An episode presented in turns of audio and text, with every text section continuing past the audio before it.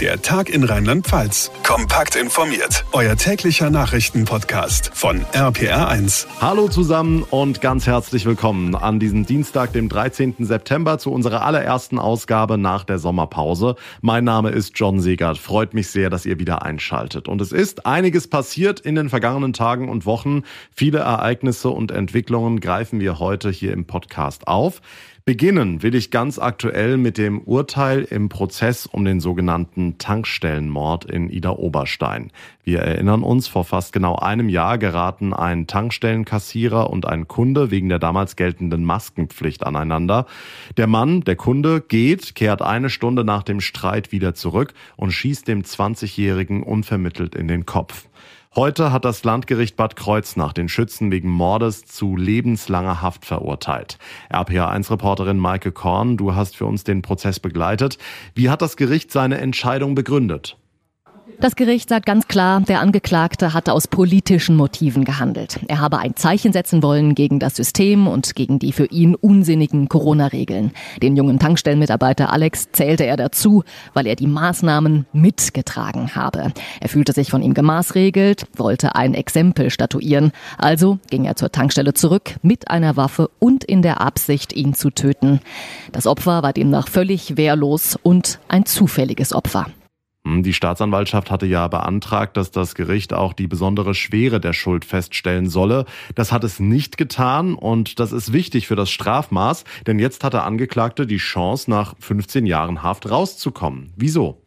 In Deutschland ist es so, dass die Gerichte auch das berücksichtigen müssen, was für einen Angeklagten spricht. Und in diesem Fall war das für die Kammer im Speziellen, dass der Mann nicht vorbestraft war, dass er sich freiwillig gestellt hat, gestanden hat, der Polizei auch Passwörter zu Handy und Computer gegeben hat.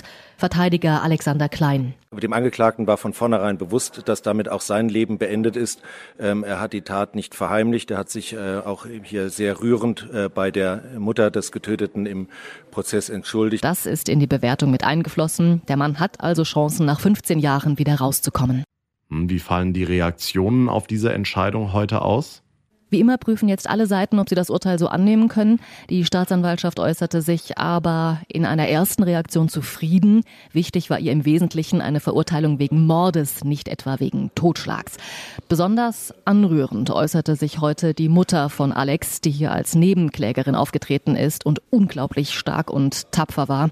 Sie sagte zum Abschluss, das Leben ihres Sohnes könne nichts zurückbringen. Wir werden jetzt erstmal die ganzen Scherben, die in den letzten paar Monaten gefallen sind, zusammensuchen und versuchen, das Beste daraus zu machen.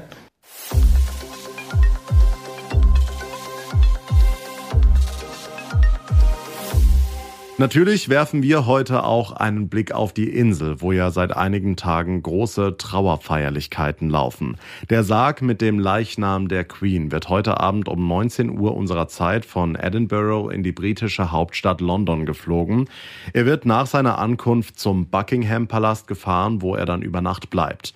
RPA1-Reporter Philipp Detlefs, was glaubst du, wie groß wird der Ansturm sein, wenn der Sarg der Queen aufgebahrt wird? Das wird gigantisch werden. Die Schätzungen in britischen Medien sind unterschiedlich. Mal ist von 750.000 Menschen die Rede, mal werden zwei Millionen erwartet. Ich habe das Gefühl, es werden eher Millionen, aber das werden wir dann sehen.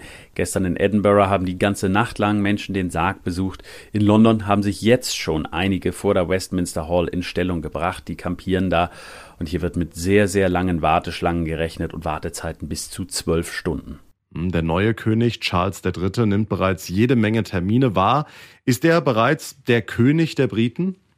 Ja, das ist er auf jeden Fall, auch wenn es natürlich auch Leute gibt, die mit der Monarchie nichts am Hut haben und ihn auch nicht als ihren König betrachten. Aber wenn man sich mal anschaut, wie euphorisch Charles bei mehreren Anlässen in London empfangen wurde oder jetzt gerade in Edinburgh, dann hat man doch den Eindruck, dass die Briten ihren neuen König willkommen heißen, dass sie sich über ihn freuen. Mal sehen, wie das dann heute in Belfast wird.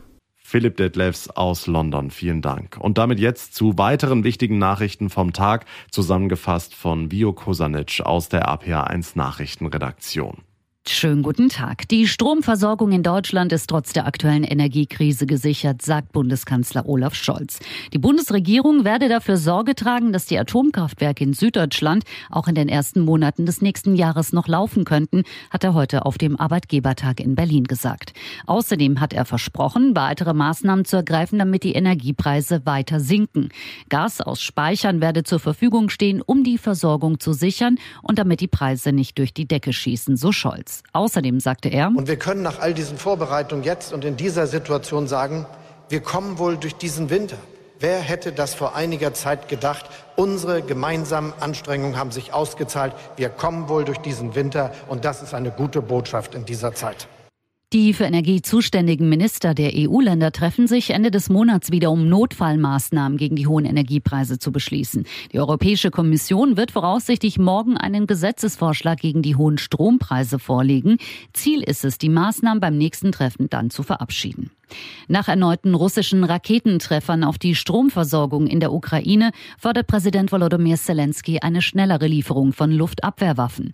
Die Hilfe internationaler Partner für die Ukraine müsse nochmals aufgestockt werden, hat er in seiner Videoansprache gesagt. Nur gemeinsam könne man den russischen Terror überwinden, sagt er. In den letzten Angriffen auf Kraftwerke sieht er eine Rache Russlands für das zuletzt erfolgreiche Vorrücken der ukrainischen Armee. Bis zum ersten Advent sind es noch fast elf Wochen, doch die Lebkuchenproduktion läuft schon jetzt auf Hochtouren, denn Lebkuchen aus Deutschland sind auch in anderen Ländern beliebt. Letztes Jahr wurden rund 21.600 Tonnen exportiert, der Großteil davon ins europäische Ausland, wie das Statistische Bundesamt heute mitgeteilt hat. In einigen Supermärkten hierzulande gibt es Lebkuchen sogar schon zu kaufen, doch auch in Polen, Österreich und Frankreich wartet man gespannt auf die erste Ladung. Die drei Nachbarländer zählen nämlich zu den größten Abnehmern. Lebkuchenfans gibt es aber auch in den USA und Australien. Und die gute Nachricht kommt aus dem Pfälzerwald. Durch das Ende der Hitzeperiode und die Regenfälle der vergangenen Tage ist die Waldbrandgefahr im Vergleich zu den Dürremonaten Juli und August deutlich zurückgegangen. Im Bereich des Forstamtes Johanniskreuz liegt sie jetzt zum Beispiel bei Warnstufe 1, also der niedrigsten, hat uns Forstamtsleiter Niklas Tappmeier gesagt. Dennoch reiche das Regenwasser aktuell nur für die obere Erdschicht, darunter sei es weiter trocken.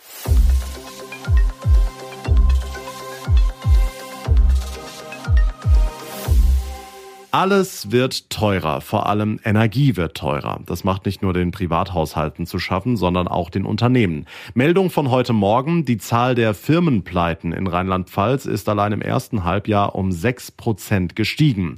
Die schwierige Lage der Unternehmen war auch Thema heute beim Arbeitgebertag in Berlin. RPA1-Reporter Timo Müller. Auch da kam deutlich raus, die Sorgen sind groß. Ja, das hat der Präsident der Arbeitgeber Rainer Dulger auch nochmal klargemacht. Er hat die Bundesregierung scharf kritisiert. Die Energiepreise sind hoch. Das macht vielen Unternehmen zu schaffen.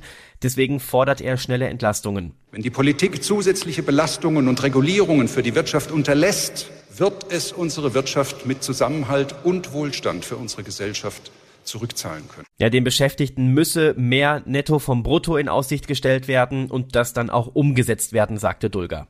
Hm, Pläne für Entlastungen der Unternehmen gibt es ja schon. Kanzler Scholz hat auch auf dem Arbeitgebertag gesprochen. Wie hat er auf die Kritik reagiert?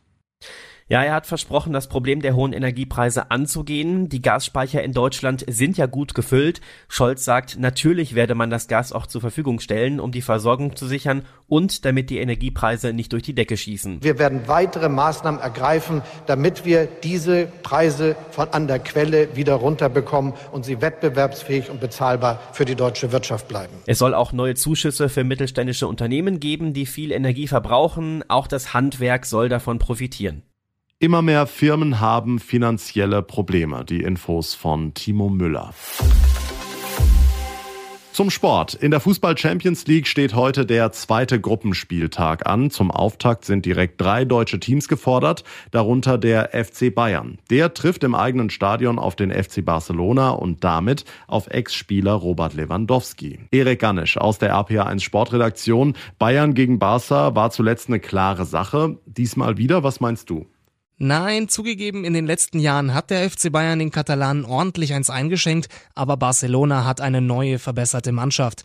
Außerdem geht's den Bayern in der Liga derzeit nicht so gut. Da gab's zuletzt zwei Unentschieden am Stück. So oder so hat die Partie für Trainer Julian Nagelsmann aber einen hohen Stellenwert. Das ist natürlich ein wichtiges Spiel, aber das ist auch losgelöst von den Bundesliga-Ergebnissen ein wichtiges Spiel, weil du einfach nicht so viele hast in der Gruppenphase. Los geht's um 21 Uhr. Hm, ich habe schon gesagt, es gibt ein Wiedersehen mit Robert Lewandowski. Was schätzt du, wie wird die Stimmung sein im Stadion? Auch wenn es vor seinem Wechsel einen kleinen Rosenkrieg mit der Vereinsführung gab, freuen sich die Bayern auf ihren ehemaligen Torgaranten. Daher soll der Weltfußballer friedlich im Stadion empfangen werden. Also lautet die Devise Applaus statt Pfeifkonzert. Mal sehen, ob das auch so bleibt, sollte er für seinen neuen Arbeitgeber treffen. Okay, dann lass uns mal noch auf die anderen Spiele schauen. Zwei weitere deutsche Mannschaften sind ab 21 Uhr im Einsatz. Bayer Leverkusen, in der Bundesliga aktuell Vorletzter, will mit einem großen Ausrufezeichen wieder zurück in die Erfolgsspur. Der Gegner wird aber eine Mammutaufgabe. Die Werkself empfängt den spanischen Spitzenklub Atletico Madrid. Und Europa League-Sieger Frankfurt ist im ersten Auswärtsspiel seiner Champions League-Geschichte beim ersten Sieger des 1992 umgestalteten Wettbewerbs zu Gast. Die Eintracht muss bei Olympique Marseille ran. Wir drücken die Daumen. Dankeschön, Erik aus unserer Sportredaktion. Und damit komme ich zum Ende der heutigen Ausgabe. Ich würde mich sehr freuen, wenn ihr unserem Podcast eine kurze Bewertung hinterlassen würdet, zum Beispiel bei Apple Podcasts oder bei Spotify. Und wenn ihr uns abonniert, uns folgt, dann wäre das ebenfalls spitze. Das geht auf jeder Podcast-Plattform, auf der ihr mir gerade zuhört. Mein Name ist John Segert. Ich bedanke mich ganz herzlich für eure Aufmerksamkeit und euer Interesse. Wir hören uns dann morgen Nachmittag in der nächsten Folge wieder. Bis dahin alles Gute, einen schönen Abend und vor allem bleibt gesund. Der Tag in Rheinland-Pfalz, das Infomagazin, täglich auch bei RPR1. Jetzt abonnieren.